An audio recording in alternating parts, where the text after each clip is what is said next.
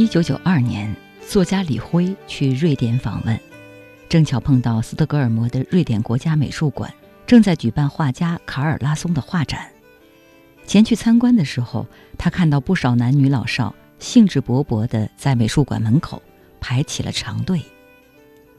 卡尔拉松也译作卡尔拉森，是瑞典美术史上的重要人物，被誉为现代瑞典绘画之父，活跃于19世纪末到20世纪初。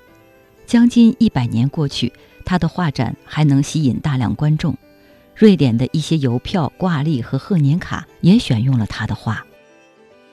在欣赏了拉松的作品之后，李辉找到了瑞典人喜爱他的原因。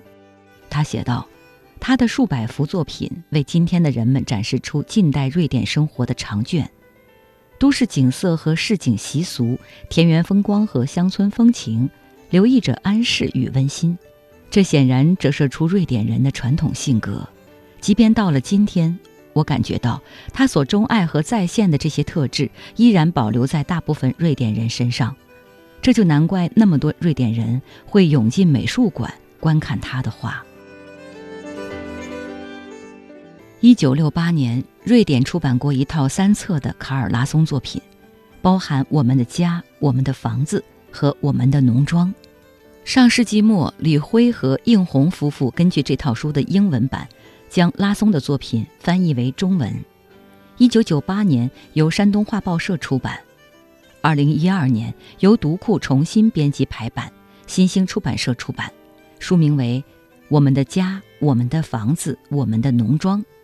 本期节目，我们一起翻开这本绘本，拥抱瑞典人家的满屋阳光与欢笑。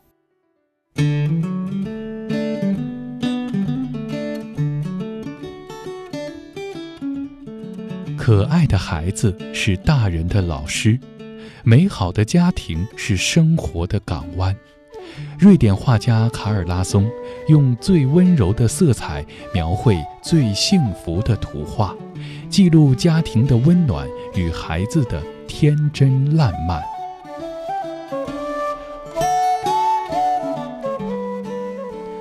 本期轻阅读，翻开卡尔拉松绘本《我们的家》。我们的房子，我们的农庄，拥抱瑞典人家的满屋阳光。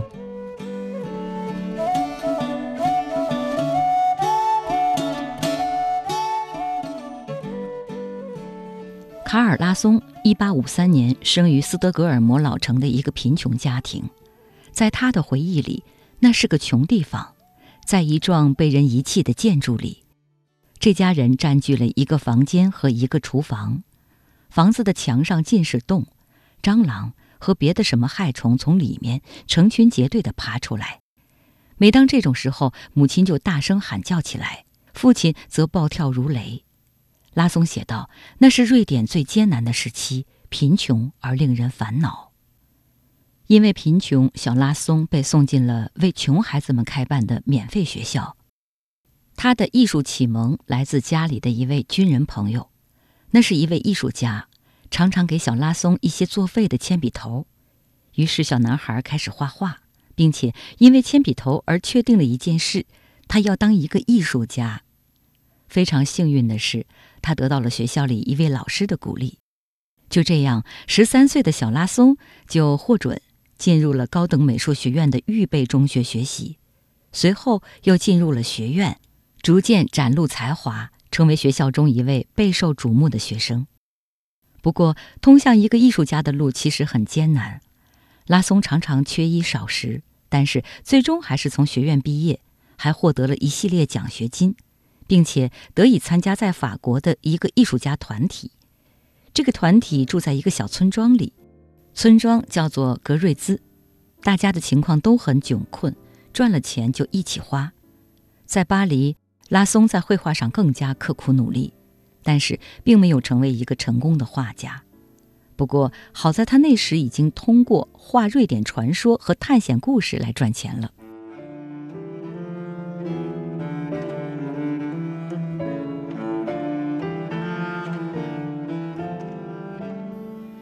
在艺术家团体里，拉松和一个叫卡瑞的美丽姑娘相爱了。他们在一八八三年结婚。在格瑞兹，拉松夫妇迎来了他们的第一个孩子苏珊。孩子的降生让拉松无比快乐。初为人父的他写下了这样的话语：“现在我是世界上最幸福的人，我乐得打转翻筋斗。”一八八四年的冬天，拉松看到妻子卡瑞悠闲地坐在藤椅上，孩子在他的怀里正要入睡。拉松决定用彩笔将他俩画下来。他写道：“纸有些发灰，甚至上面还起了毛。”在把这幅画的深色部分涂上颜色后，我拿起白色彩笔，在卡瑞的头发和领格上，添上从画室窗户洒进的淡淡阳光。阳光还从孩子的头上反射到卡瑞的脸颊和下巴上。新年期间，我完成了这幅画，起名为《画室集锦》。我很喜欢它，并且很快就决定为卡瑞和苏珊再画一幅。这次是油画，在画册的第五页，我们可以看到这两幅画，画面中洋溢着幸福、甜美与安宁，像画中的阳光一样温暖而芬芳。女儿苏珊九个月大的时候，拉松一家搬回了瑞典。这两幅画后来成为拉松为孩子们画的系列作品中的第一批。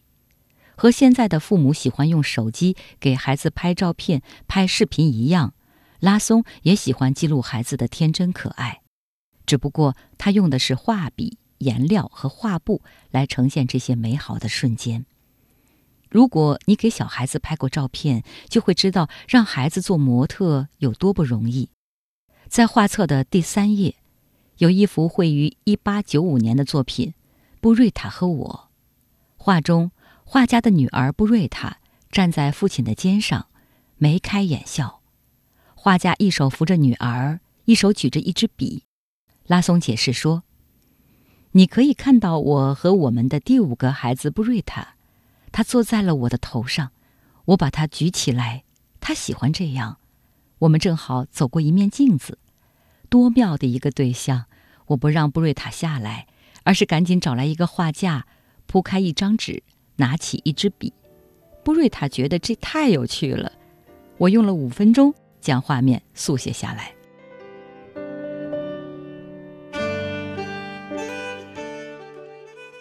因为心中有对妻子和孩子的爱，拉松才能画出这些优秀的作品。他与妻子凯瑞还有八个孩子的生活，成了画作中的人物情景。温馨的家庭气氛让画家的画作。开始受到全世界的喜爱，拉松这样写道：“远在这些孩子出生之前，我便发现我必须挣钱。想想早年生活的艰辛和痛苦，那可怕的斯德哥尔摩贫民窟，这使我下决心要让卡瑞和孩子们享受到幸福和安定。我应该努力在为家人和家庭画的所有作品上面，都撒上幸福和安定的阳光。”这幸福和安定的阳光，也拥抱着每一位观赏拉松画作的观众。今天我们一起阅读的这本《我们的家、我们的房子、我们的农庄》，是专门为儿童编辑出版的。所选的拉松画作以家庭生活、庄园生活为主要内容，孩子是其中的主角。编者还从拉松和女儿苏珊的回忆中摘选出一些描绘绘画过程的文字。与画作相得益彰，这些文字平实而淡雅，生动记述下他的孩子们的天真烂漫。事实上，拉松的散文在瑞典文坛也占据一席之地，已经成为经典性作品，受到人们的喜爱。而当我们翻开这本充满爱与阳光的绘本，阅读其中真诚淡雅的文字，也会被画家营造的属于家庭的幸福氛围所感染。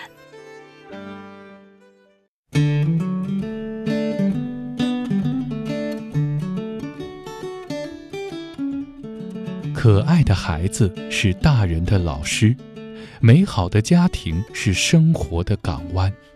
瑞典画家卡尔拉松用最温柔的色彩描绘最幸福的图画记录家庭的温暖与孩子的天真烂漫。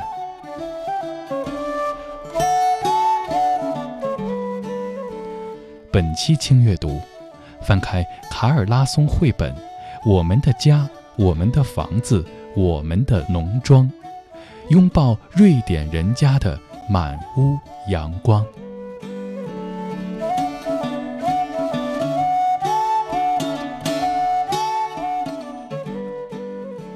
虽然画中的孩子是可爱的，生活是幸福的，但是现实往往是粗粝的。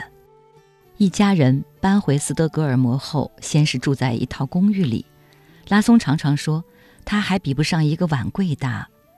那时候他的工作十分辛苦，一边做艺术教员，一边为报纸和书籍画插图。拉松的书就放在厨房，画室成了女儿苏珊玩耍的地方。到了要做饭的时候，还得腾出一个地方给妻子凯瑞。后来，拉松一家搬过几次家，也陆续迎来几个孩子的诞生。拉松在各地工作，虽然工作很忙，还是抽出空来为孩子们画画。拉松的岳父曾经把一座小房子送给了拉松和凯瑞夫妇。这座木屋位于瑞典的桑德邦，只有两个房间，盖在旧钢铁厂遗留下来的废矿渣山丘上。不过，因为工作的关系，拉松一家只是在夏天偶尔来住住。房子实在太小了，所以只要一有积蓄，他们就开始扩建。有时甚至是每生一个孩子，就为这个孩子准备一间房子。由于拉松忙于工作，常常不在这里，就由凯瑞负责安排和料理房子、设计家具。心灵手巧的凯瑞做这些事得心应手。村里的木匠、泥瓦匠。铁匠等手艺人热情地帮助卡瑞，大家一起把房子改建成了一个温暖舒适的乡村别墅。拉松也有了一间画室，他可以在这里画大幅的作品了。画册第三十九页就是拉松画的画室一角。苏珊回忆说，新画室完工之后，所有邻居都来参观，孩子们紧盯着墙上和柜子上的装饰画看，还有墙角的太阳伞。那是爸爸在室外画画时用来插在地上的，以免阳光直接照射在画布上。伞的旁边放着他所有的木雕工具：锯子、刨子、钻子、锉、凿子、三角龟。爸爸每当画画感到疲劳时，就开始雕刻。他从来不喜欢闲着。我们为他摘了一束野花，你们可以在桌子上看到一大朵向日葵，几朵罂粟花。爸爸早就从林子里带回一棵小葱树，把它放在柜子上方。他喜欢葱树的味道。他向孩子们展示桌子上的所有东西：纸、粉笔、墨水，让他们感觉一下用松鼠毛做的笔刷，甚至还有更好一些的用雕鼠尾巴尖上的毛做的笔刷。像我们平时走进画室总要嗅一嗅味道一样，他们闻到了颜料。松脂油和画布散发出来的令人兴奋的味道。有段时间，因为天气不好，拉松每次出去画画，马上就会遇到暴雨。卡瑞就建议他画画周围的事情：家里的孩子、鲜花、从窗户里看到的风景。听了这话，拉松停止了对雨的抱怨，开始工作。此后，他转而喜欢画室内景物。这些画后来在拉松的第一次大型展览中展出，后来又被收录于画册《我们的房子》中。苏珊说：“我们的房间、家具、厨房，甚至床，一一成为他画中的素材。这些画有不少都在书中发表过，所以成千上万的瑞典人和外国人都知道我们的房子是什么样子的，能够发现房间之间的连接方式。”拉松让这座别墅变成了很多人向往的地方。现在，这座别墅是当地的热门景点之一，也是被列入瑞典国家保护的私人博物馆。据说，这里由拉松的后人管理，每年的五月到十月对外开放，人们可以参观这座艺术家的别墅，走进艺术家画作里童话般的幸福天地。拉松有一本家庭纪念册。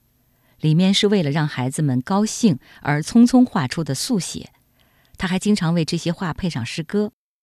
他也画过很多有关家事的连环漫画，比如第三十二页的《一八九四年八月二日祝贺卡瑞命名日。虽然和他的水彩画、油画有着不一样的艺术风格，但是一样的幸福美好，令人心动。画册的第三十一页是拉松作于一八九二年的平安夜前日，这是画家最喜欢的作品之一。画面上，大姐苏珊和两个弟弟在偷看、偷听关着的门里，到底发生着什么？一旁胖乎乎的小妹妹李斯贝看到父亲发现了他们这群孩子，并且要询问，就对着父亲笑了起来。小儿女的天真活泼、烂漫可爱，虽然历经岁月，却依然能令人会心一笑，还会令人联想到同样视孩童为珍宝的中国画家丰子恺。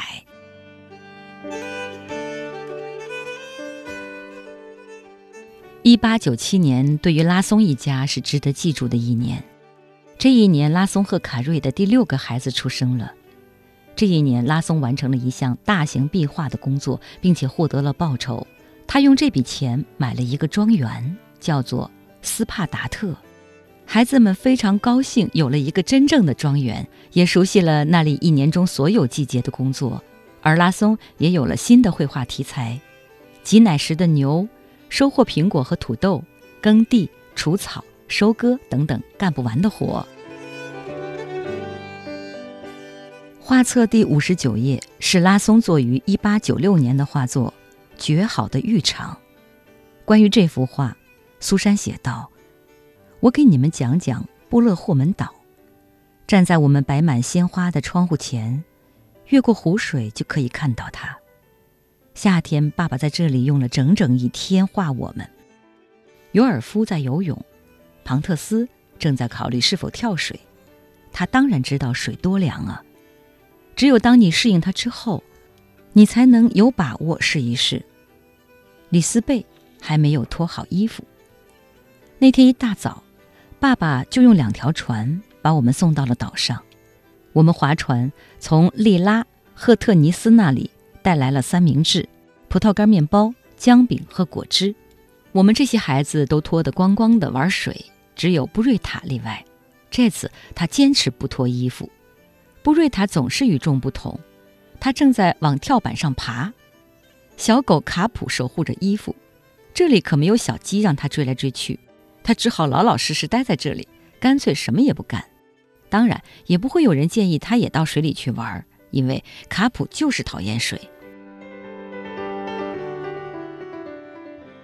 浏览这本画册，我们能欣赏到斯堪的纳维亚半岛优美的自然风光、朴实勤劳的劳动人民，还有充满北欧特色的室内装修。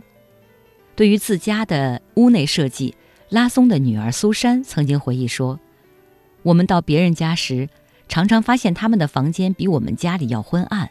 我们的房间非常明亮，因为妈妈在墙上画上了明亮明净的颜色，不仅仅墙上有。”家具窗框上也有。拉松和卡瑞夫妇精心设计的家，后来被誉为瑞典家居设计的典范。瑞典的家居商宜家在公司简介上也曾提到拉松的影响。如果你喜爱北欧的家居风格，不妨翻开这本书，从拉松一家的生活中寻找属于你的家装灵感，拥抱瑞典人家的满屋阳光。Sundays are slow, never pretentious. Oh no. 好的，今天的轻阅读就是这样。主播周薇，编辑丁旭，感谢各位的守候，我们下期节目再见。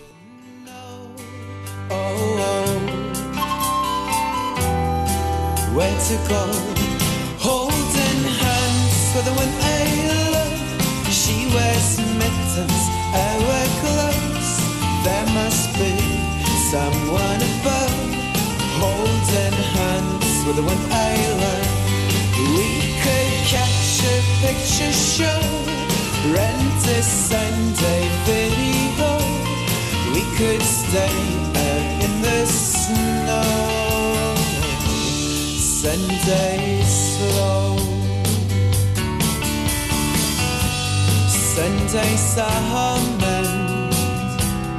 to let the quills become a tent. Sunday swell spend Don't need a reason, no intent.